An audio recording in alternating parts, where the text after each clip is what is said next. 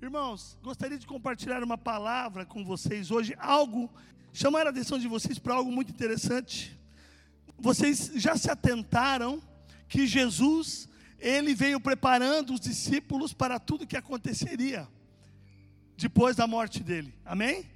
Os objetivos da, da, do ministério de Jesus aqui, o porquê ele estar aqui, o porquê levantar os discípulos, o que os discípulos fariam a, a seguir né, após a morte de Jesus, que ele morreria, era necessário que ele morresse, morte e morte de cruz.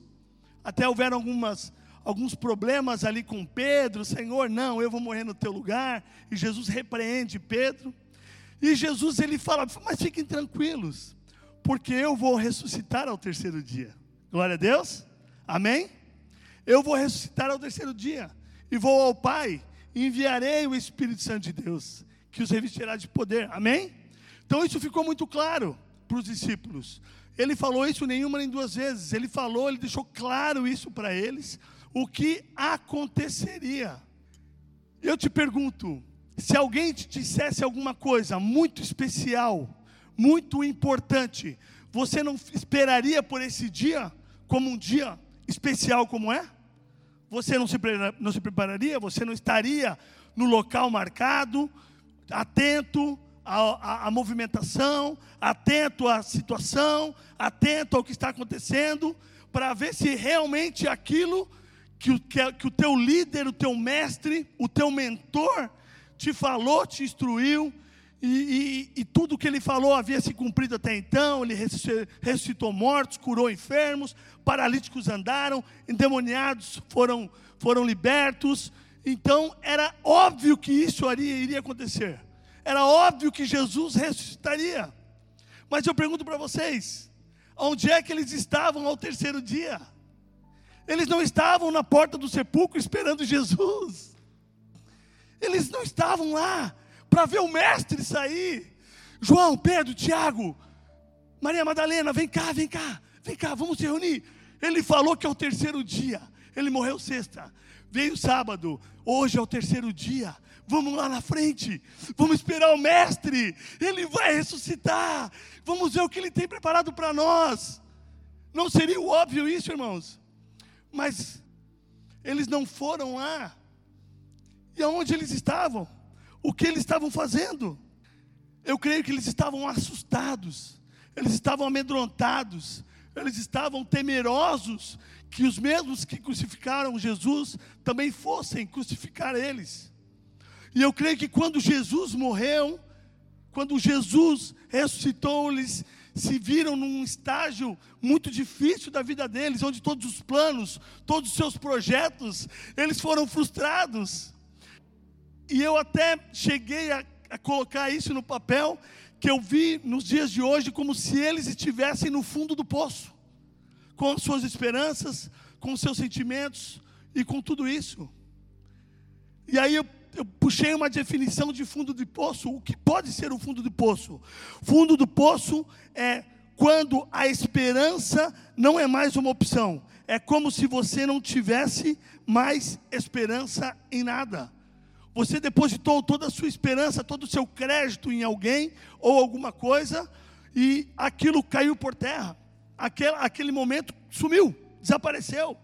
E aí, quando você se olha, tudo que você fez até então, você largou família, largou trabalho, largou projetos para caminhar com uma pessoa e essa pessoa morre. Quando você se vê, você se vê no fundo do poço, sem esperança. E o que é esperança? O pastor Joaci pregou domingo passado sobre a esperança. Nós somos os filhos da esperança, amém? Nós temos a certeza do que vai acontecer conosco, nós temos a plena convicção do que Deus tem preparado para nós. Mas a definição de esperança que eu puxei aqui, esperança é acreditar, é que existe a possibilidade, é tudo que, é tudo que nós precisamos é de um pouco de esperança para atravessar o dia mal, aquele dia mal que está em Efésios. É, Efésios 6,13 fala que o dia mal existiria. Porque este, a esperança te traz uma mensagem de que tudo vai ficar bem e que tudo vai dar certo, que você vai atravessar bem essa tempestade. Amém? Mas quando se perde a esperança, quando não se tem mais a esperança que as coisas vão dar certo, nós nos vemos no fundo do poço. E aí eu quero que você reflita, né? Nós não conhecemos todos aqui, nem o problema de todos, mas talvez alguns de nós estamos vivendo um dia a dia sem esperanças reais. Claro, nós recebemos a palavra de que Cristo é a nossa esperança, que nós temos a nossa fé firmada em Cristo, mas o dia a dia e o nosso inimigo muitas vezes nos enganam, nos engana, querendo tirar a nossa atenção, e muitas vezes nós já olhamos para o nosso casamento, de tantas tentativas de fazer o nosso casamento se tornar um casamento segundo um, um casamento propósito de Deus, e nós olhamos e não vemos mais esperança no nosso casamento.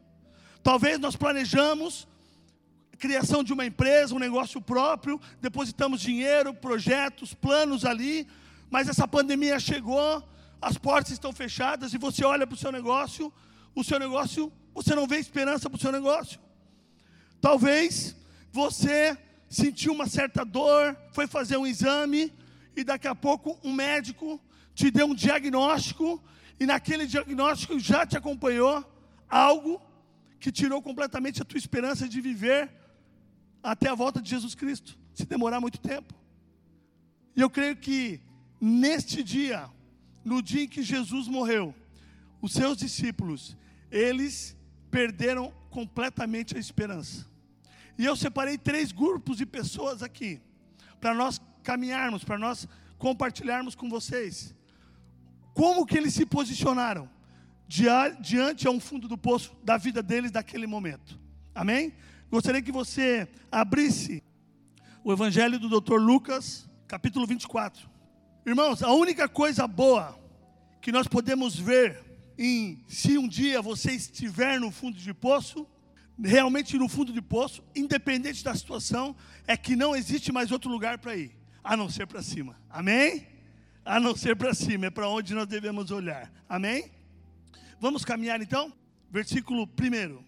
E no primeiro dia da semana, ou seja, domingo, muito de madrugada, foram elas, Maria Madalena, Maria mãe de Tiago e Joana, ao sepulcro, mais algumas mulheres, ao sepulcro, levando as especiarias que tinham preparado e algumas outras com elas, essas as quais eu citei. E acharam a porta revolta do sepulcro. Então não acharam o corpo de Jesus Cristo. E aconteceu o que, estando elas muito perplexas a esse respeito, eis que pararam junto delas dois homens, com vestes resplandecentes.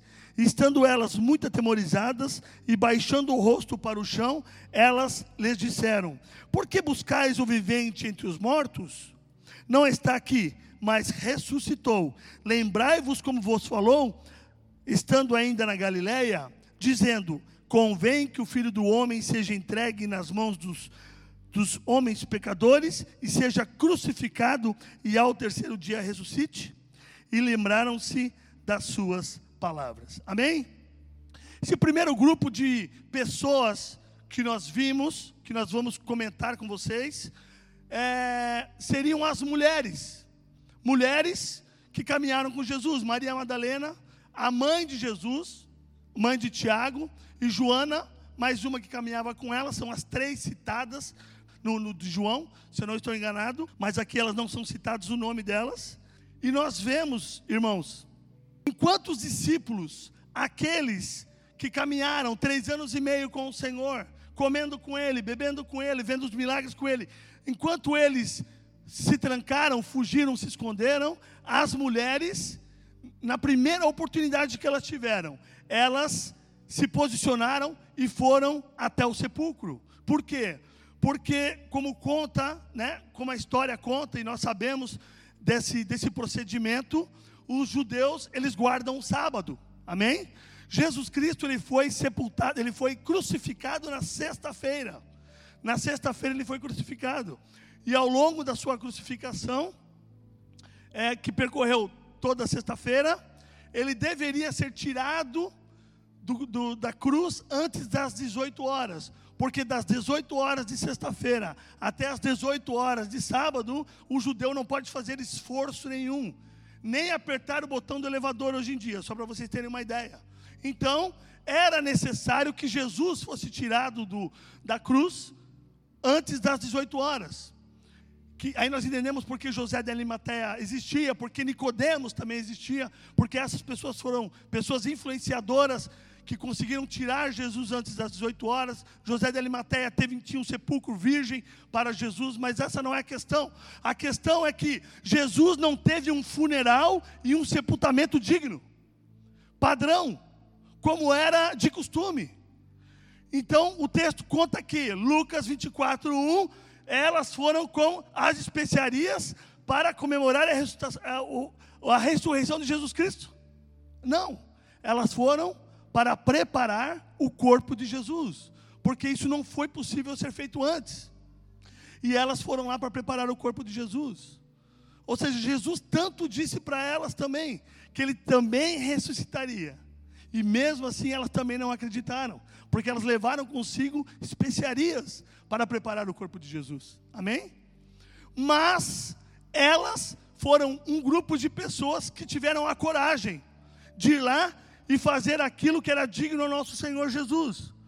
Por, pelo, pelo motivo da falta de tempo, de não poderem ter feito antes, na primeira oportunidade, independente do que aconteceria com elas ou não, que elas iriam lá, porque uma delas era Maria, mãe de Jesus. Então imagina, seu filho crucificado, foi arrancado da cruz, colocado numa sepultura, sem um tratamento digno, sem um, uma preparação digna.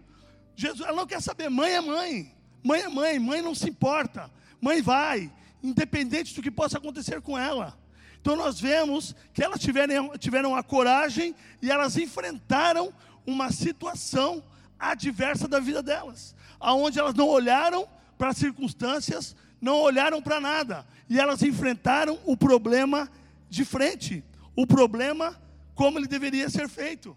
E nós vemos que Deus, ele recompensa cada um segundo o seu esforço, segundo o seu trabalho. Né? Nós sabemos que tudo está pronto, nós não devemos fazer as coisas segundo a força do nosso braço, mas Deus ele é tão maravilhoso que essas mulheres, por elas terem tido essa postura de diante um momento difícil, de fundo de poço para elas, elas não quiseram saber, não olharam para as circunstâncias, elas foram cuidar do Senhor delas, amém?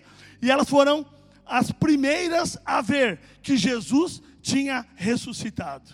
Tiveram esse privilégio de ver que realmente aquilo que ele falou era real e ele havia ressuscitado. Em segundo ponto, elas foram as primeiras na história da humanidade a declarar que Jesus Cristo ressuscitou ao terceiro dia. Amém? E hoje eu e você repercutimos, reverberamos esse comportamento todos os dias, quando nós falamos do nosso Senhor Jesus, porque ele morreu, mas ao terceiro dia ele ressuscitou. Amém? Vejam a importância dessas mulheres, da postura delas diante a uma, a uma, a uma situação. Elas não queriam saber, elas queriam verdadeiramente cuidar do Senhor.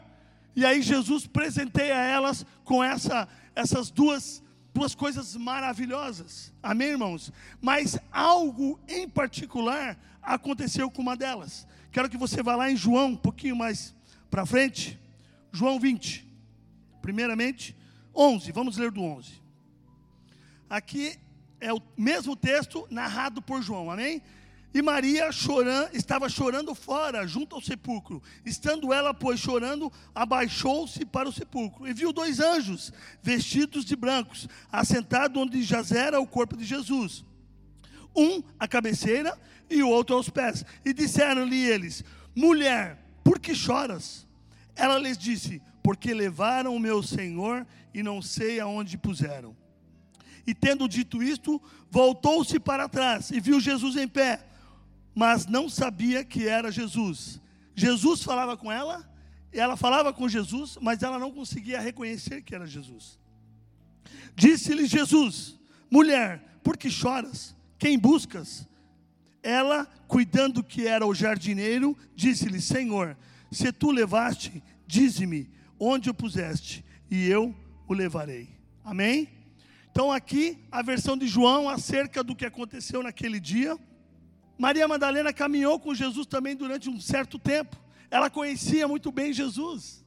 Nós podemos identificar aqui que quando nós, irmãos, estamos em situação difícil nas nossas vidas, quando nós estamos frustrados, quando nós estamos é, desanimados, quando nós estamos sem perspectiva, quando nós estamos sendo afligidos pelo dia mal, pelas circunstâncias, nós não conseguimos enxergar as coisas que acontecem à nossa frente. Nós não conseguimos olhar nenhum, nem, nem, às vezes nem um palmo à nossa frente. Pessoas falam conosco e nós não atinamos direito. Você nunca teve essa experiência de falar com alguém que recebeu uma notícia difícil, às vezes de, a perda de um ente querido, ou um acidente grave, ou um, um, algo repentino que aconteceu na vida dela, e você conversa com essa pessoa, essa pessoa está olhando para ti, está ouvindo você, mas você consegue entender e perceber que ela não está pegando o que você está falando, que ela não está entendendo o que você está falando, parece que ela não está ali. Era essa situação. É, você nunca se deparou numa, numa situação onde você conversou com alguém que passou por algo muito difícil também, e a pessoa falava para você assim: ó, cara, foi tão difícil para mim o que aconteceu, que você acredita que eu não consigo me lembrar de, de coisas que aconteceram há dois, a três dias atrás, antes desse evento, antes desse acontecimento. Nunca aconteceu com você? De você falar com pessoas assim? É o que acontece. Ma Maria Madalena estava paralisada, chocada com a morte de Jesus, com a forma como aconteceu, a brutalidade, com, com, com a forma como trataram o Senhor. E ela estava impactada. E quando ela chega, ela espera ver o corpo de Jesus, embalsamá-lo, fazendo uma preparação do corpo, e ela chega, não vê Jesus, vê dois anjos sentados, e ela olha para um jardineiro, que nós sabemos que era Jesus, e ela não consegue, ela não consegue identificar. Irmãos, nós temos que começar a perceber as movimentações ao nosso redor, como nós temos vivido o nosso dia a dia. Presta atenção, Jesus disse na última pregação minha, Mateus 28, 20, ele complementa o 18, 19 e 20, quando ele dá a ordenança para nós do ID, ele fala que nós poderíamos fazer isso tranquila, tranquilamente, porque ele falou: Eu estou convosco todos os dias. Vocês se lembram disso? Ele deu a segurança que Ele estaria conosco todos os dias, independente das circunstâncias. Então, independente daquilo que você está passando, um casamento conturbado, uma falência financeira, um problema de saúde, um problema de família, seja o que você estiver acontecendo, preste atenção: Jesus está na sua frente. Ele está com você nesse momento. Ele está com, com você nesse momento de definição. Fale com Ele, busque nele a resposta. Você foi separado, escolhido, você é filho de Deus, o filho e a filha amada do Senhor. Você não, não pode desprezar esse, essa, essa parceria tão perfeita que aconteceu. Jesus Cristo te chamou para algo maior. E durante a caminhada você teria aflições, você teria dias difíceis, mas Ele diz que está conosco todos os dias. Amém? E olha que interessante, o verso 16 do capítulo 20, nós estávamos lendo. E disse Jesus a Maria, ela voltando-se disse-lhe, Rabone, que quer dizer mestre. O que aconteceu? A tonalidade de voz mudou? Outra pessoa apareceu que fez ela abrir os olhos? Não. Jesus a chamou pelo nome, Maria. E quando ela ouviu, a voz do Senhor, os olhos dela se abriram e ela viu que aquele era o Senhor dela. Aquele era Jesus, o qual ela amava, o qual ela procurava e o qual ela buscava. Interessante, irmãos, que nós temos é, algo muito interessante e nós vemos que a Bíblia e a ciência elas se completam, né? Elas não se contradizem, elas se completam. Quando a ciência quer provar alguma coisa, ela vai na Bíblia e vê que na Bíblia aquilo já estava lá. E quando o, os ateus leem a Bíblia, eles vão para a ciência e eles veem que realmente as coisas se completam. Amém?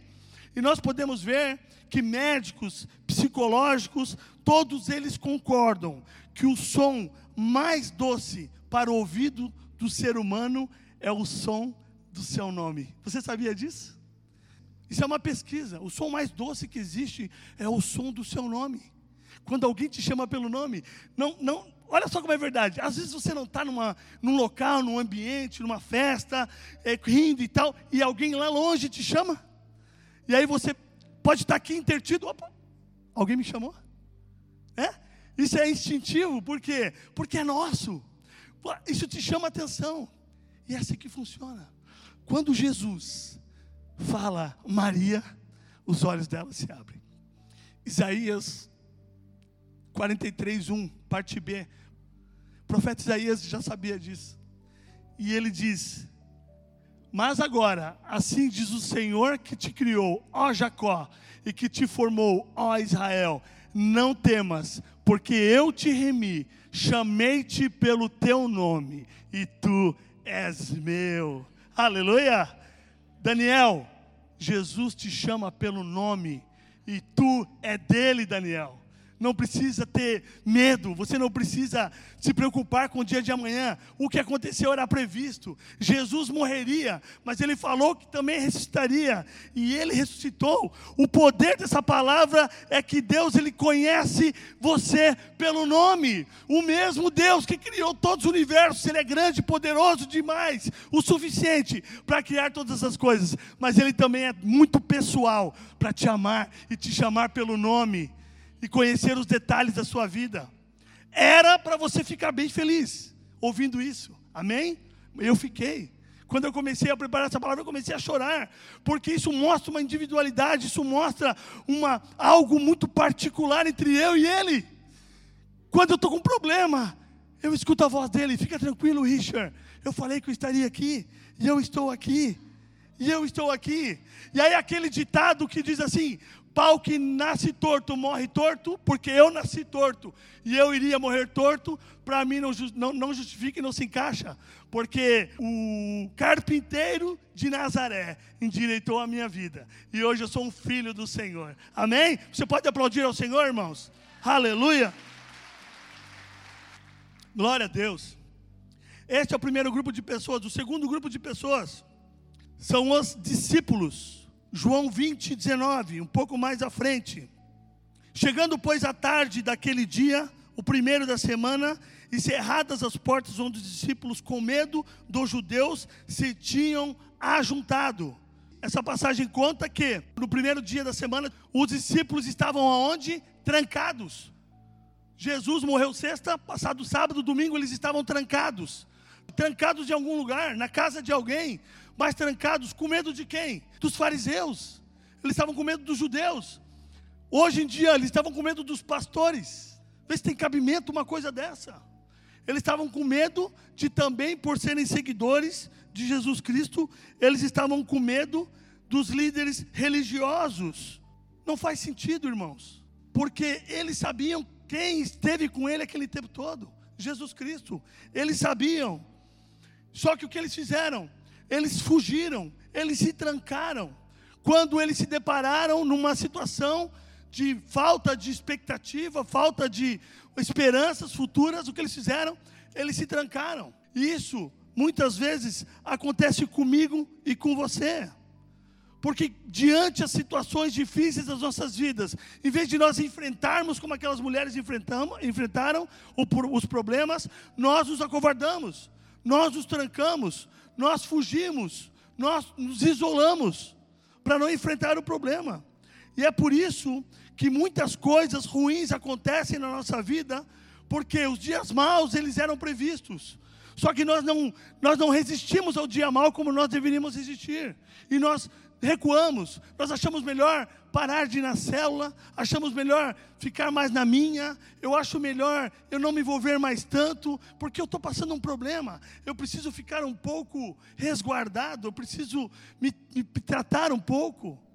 Não é momento de você se refugiar, não é momento de você se retirar, não é momento de você se trancar, é momento de realmente você pedir ajuda, de você estar presente.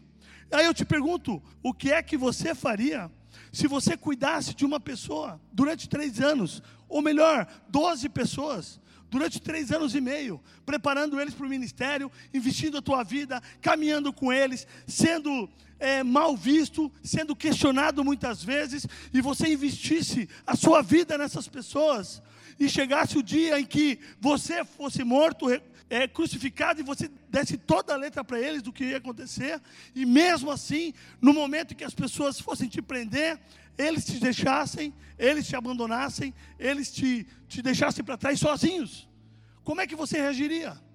Quando você encontrasse eles de novo, quando você ressuscitasse, digamos assim, que você seja Jesus Cristo, como é que nós reagiríamos? Primeira, primeira situação, primeira questão nossa, primeira forma nossa é questionar: escuta, por que, que você me abandonou? Por que, que você me deixou? Por que, que você me largou lá no meio daqueles caras lá? Você nem para dizer que era meu amigo, você nem para dizer que eu não tinha culpa. Onde é que você estava? Mas Jesus não fez isso. Versículo 19, parte B desde o começo. Chegando, pois, à tarde naquele dia, o primeiro da semana, encerradas as portas onde os discípulos, com medo dos judeus, se tinham ajuntado, chegou Jesus. Então Jesus entra na sala, entra na casa onde eles estão, amedrontados, fechados, quietos, com medo. Jesus entra e pôs-se no meio deles. E o que é que Jesus disse? Paz seja convosco. Essa é a reação de Jesus Cristo diante até as nossas traições, até as nossas coisas que nós fazemos, que prometemos para o Senhor, que somos agradecidos por ter sido salvos e libertos. E com, no decorrer da nossa caminhada, nós vamos lá e cometemos os mesmos pecados que nós cometíamos antes. Jesus ele não vem, Jesus ele não vem nos acusando, Jesus ele não vem nos cobrando, mas eu morri no teu lugar para você ser salvo eu te redimi. Como é que você voltou lá e fez a mesma coisa que você fazia antigamente? É como você se jogar na lama de novo. Como é que você fez isso? Ele não faz isso. Como ele não, ele não cobrou dos meninos, ele não cobrou deles. O que ele falou? Paz seja convosco. Eu estou com vocês. Eu estou feliz de estar aqui com vocês. É muito bom estar com vocês. Ele poderia dizer assim, ó, eu, vocês sabem que eu vou perdoar vocês. Vocês sabem que vai ficar tudo bem. Mas eu quero saber por que, que vocês fizeram isso. Por que, que vocês não estavam comigo? Mas ele não fez isso. Ele chegou cumprimentando eles com a paz. Paz seja convosco. Por quê? A paz, irmãos, é o próprio Cristo. A paz não é ausência de problema. Eles estavam ali com problema, mas que eles tivessem paz. A paz não é ausência de problema, a paz é o próprio Jesus Cristo. Ele estava se apresentando: paz seja convosco. Ele é o príncipe da paz. Isaías 9,6 diz que ele é o príncipe da paz. Paz não é o que ele dá, paz é o que ele é. Quando nós temos Cristo em nós, quando nós temos Jesus Cristo dentro de nós todos os dias, vivemos com Ele, uma vida intensa com Ele, uma vida de relacionamento pela paz, que excede todo entendimento. João 16, 33 diz: Tenho-vos dito isto, para que em mim tenham paz. No mundo tereis aflições, mas tende bom ânimo. Eu venci o mundo. Amém? Então, como é que você se comporta diante as dificuldades da sua vida, do dia a dia? Você fica atribulado, desesperado, ou você consegue manter a calma, porque você sabe que a paz está com você? Amém? Que tipo de cristão você é? Você faz parte desse segundo grupo? E agora um terceiro grupo, que na verdade eu não quero citar um grupo em si, mas uma pessoa específica que fazia parte dos discípulos também. Esse grupo é representado por Pedro. Na sequência do texto, João 20, que nós estamos lendo, nós lemos 19, vamos ler o 20. E dizendo isso, mostrou-lhe as suas mãos e o lado, de sorte que os discípulos se alegraram vendo o Senhor. Eles ficaram muito felizes em ver que aquele realmente era Jesus Cristo. Versículo 21. Disse-lhes, pois, Jesus outra vez: Paz seja convosco. Assim como o Pai me enviou, também eu envio a vós. Amém? Então Jesus ele se apresenta paz seja convosco. Eu estou aqui, sou eu, olha aqui, olha aqui, sou eu. Eu falei que eu ressuscitaria e eu ressuscitei. E presta atenção, eu vim aqui para a gente continuar. Eu vim aqui para a gente continuar o nosso processo. Eu vim aqui para nós darmos sequência àquilo que nós começamos. Porém, no meio daquela, daquele grupo estava Pedro. todos estavam numa condição igual. Caminharam com Jesus, viram Jesus fazer as coisas, porém Pedro era o único que teve uma experiência péssima nos últimos dias de Jesus, porque ele traiu Jesus, ele negou Jesus três vezes, e desta forma, Pedro entendeu que paz não era para ele. O que, aquilo, o que Jesus estava falando, que assim como o Pai me enviou, eu também envio a vós, aquilo também não, não ia funcionar para ele. O ministério dele tinha acabado por ali, porque ele tinha traído realmente Jesus. Então ele deve ter pensado, né, Jesus deve, deve, deve ter falado: vamos lá, escuta, o que aconteceu, presta atenção, o que aconteceu semana passada, esquece, vamos lá, o plano está de pé, nós temos que ganhar as nações, nós temos que falar da, do plano da salvação para todos, nós temos que continuar, vamos adiante, eu vou ao Pai, vou mandar o Espírito Santo de Deus, e Ele vai revestir vocês, mas vocês devem continuar.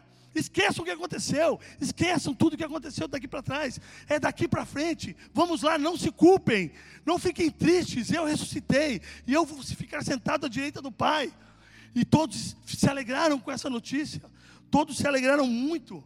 Mas provavelmente Pedro não acreditou que aquilo era para ele. Por isso que ele pega e viaja mais de 100 quilômetros de Jerusalém até o mar da Galileia. E a palavra de Deus nos diz que ele volta para onde, da onde ele veio, do habitat dele. E ele volta a fazer aquilo que ele fazia antes, que era pescar. João 21, 3. Disse-lhe: Simão Pedro, vou pescar.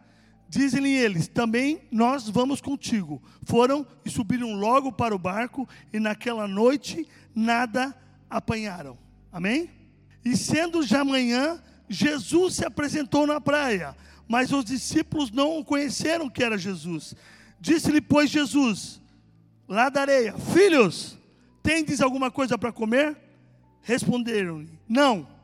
E aí Jesus pede que eles lancem as redes no bar novamente. E versículo 7: Então aquele discípulo a quem Jesus amava, João, disse a Pedro: É o Senhor. E quando Simão Pedro ouviu que era o Senhor, se ungiu-se com uma túnica, com a túnica porque estava nu e lançou-se ao mar. E aos outros discípulos foram com o barco, porque não estavam distantes da terra, senão quase durante 50 côvados. Versículo 9: Logo que desceram da terra, viram ali brasas e um peixe posto em cima de pão. Disse-lhe Jesus: Trazei todos peixes que agora apanhastes. Amém? O que aconteceu aqui? Pedro ele volta à velha vida que ele tinha antes. Depois de tudo aquilo ter acontecido, ele se sentia culpado, ele se sentia responsável pela morte de Jesus Cristo, por ter traído, entregue Jesus Cristo. Né? Ele não foi o Judas, mas ele traiu Jesus Cristo por três vezes. E o que ele fez? Neste momento, ele analisa que para ele chega, acabou. E ele volta para o mar da Galileia para voltar a pescar. E é, o texto conta que neste momento ele está pescando, passou a noite toda pescando e nada pegaram. E aí Jesus lá na praia, eles não reconheceram Jesus mais uma vez. Nenhuma das aparições de Jesus, que foram várias, ele apareceu lá na praia. Ei, ei, tem algum peixe aí? Ei, pescadores, tem comida aí? E aí Pedro falou: Não, nós não pegamos nada. E aí Jesus deve ter pensado: Claro que você não pegou nada porque você não precisa mais pegar nada, porque você não é mais pescador de peixes. Eu te chamei para ser pescadores de homens. Então não volte a viver a velha vida que você vivia. Você não deve voltar a viver a vida que você vivia antes. Edson, aquela vida de passado, esquece, irmão. Aquilo não faz mais parte da tua vida. É daqui para frente. Deus ele escreve uma nova história na tua vida. Existem propósitos para você. Marcelo, esquece. Esquece o que você viveu no passado. É daqui para frente. Larga a rede, larga, larga tudo. Você não é mais pescador de peixes. Jesus te fez pescadores de homens.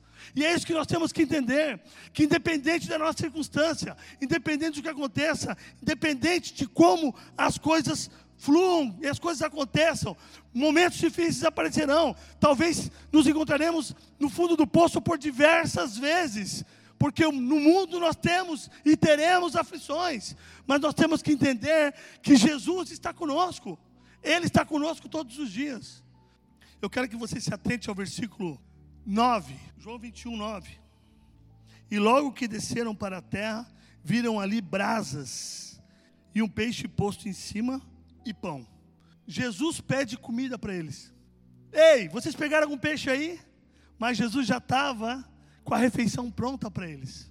A refeição deles já estava prontinha. Alguns pregadores pregam, é, usam essa palavra para falar que Jesus é o nosso provedor. Amém? Em momentos de oferta, fica a dica, né? Que ele pede, mas ele já proveu. Na verdade, ele só quer provar o nosso coração, para ver o nosso coração. Amém? Mas eu quero voltar um pouco atrás. Último texto que eu quero ler com vocês, Lucas 22. Volte um pouco, por favor. 22, 54. Esse texto, ele cita o momento em que Pedro nega Jesus por três vezes. Aliás, João 18 fala sobre isso, mas Lucas 22, ele é mais específico, ele é mais claro, ele dá mais detalhes, porque Lucas, ele escreveu o evangelho dele segundo as testemunhas, testemunhas das pessoas. Então, ele, ele, ele, vai, ele vem com mais clareza. Então, o texto diz que na noite que Jesus, ele foi preso, Pedro acompanhava Jesus de longe. Pedro acompanhava toda a movimentação de longe. Vamos lá, versículo 54.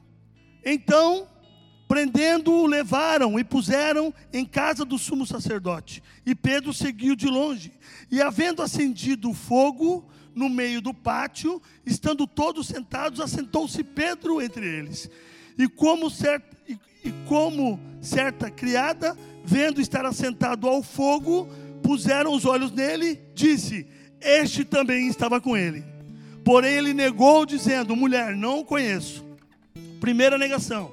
Em pouco, em pouco depois, vendo o outro, disse: Tu és também deles. Mas Pedro disse: O homem, não sou. A segunda vez. E passando quase uma hora, um outro afirma dizendo: Também este verdadeiramente estava com ele, pois também é Galileu. E Pedro disse: Homem, não sei o que dizes. E logo estando ele ainda a falar, o galo cantou. E virando-se o Senhor, olhou para Pedro, e Pedro lembrou-se da palavra do Senhor, como lhe havia dito: Antes que o galo cante, hoje me negarás três vezes. Se coloque no lugar de Pedro. Como você não se sentiria? Você disse para Jesus que ele não iria morrer, você iria morrer no lugar dele. Ele te repreende.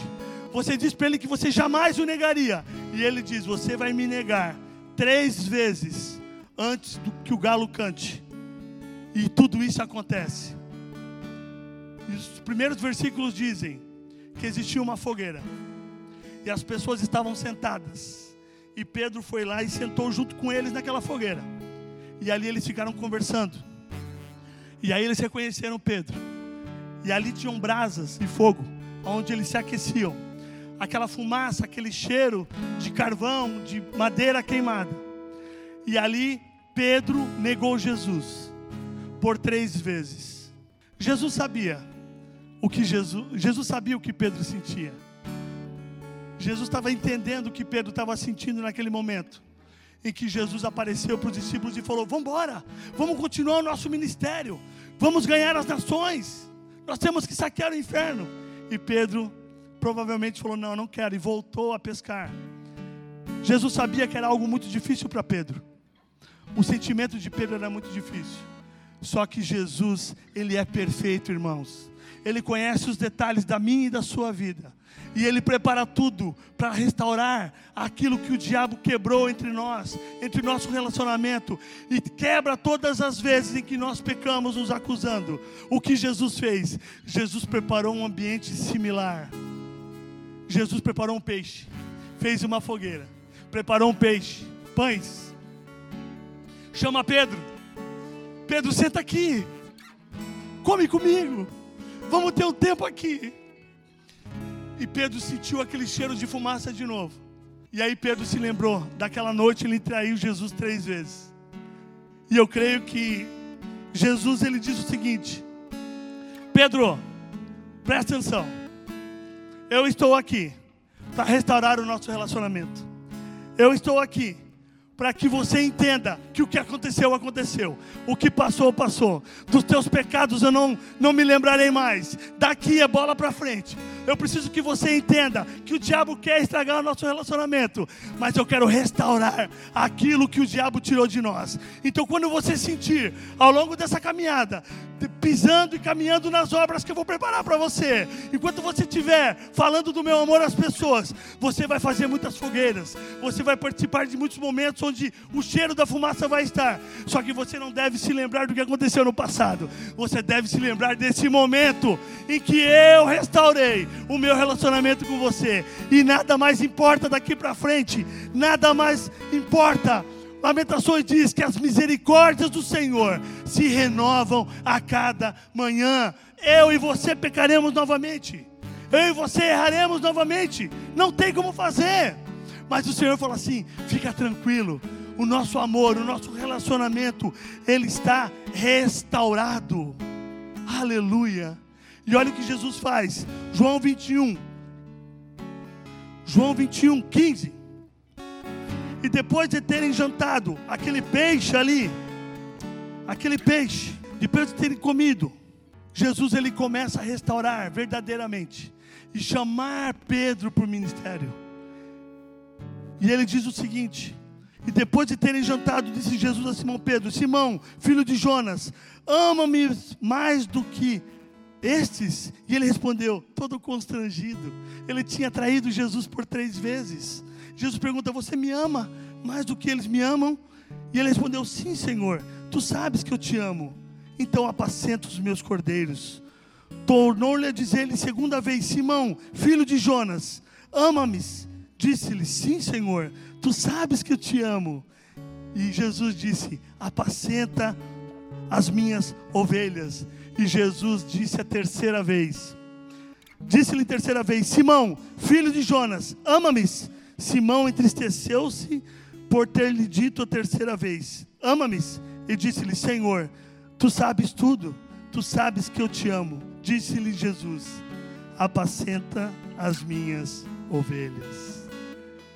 Jesus é perfeito, a restauração dele é completa, ele restaura tudo, ele restaurou tudo que o diabo fez para impedir Pedro que Pedro continuasse no ministério dele.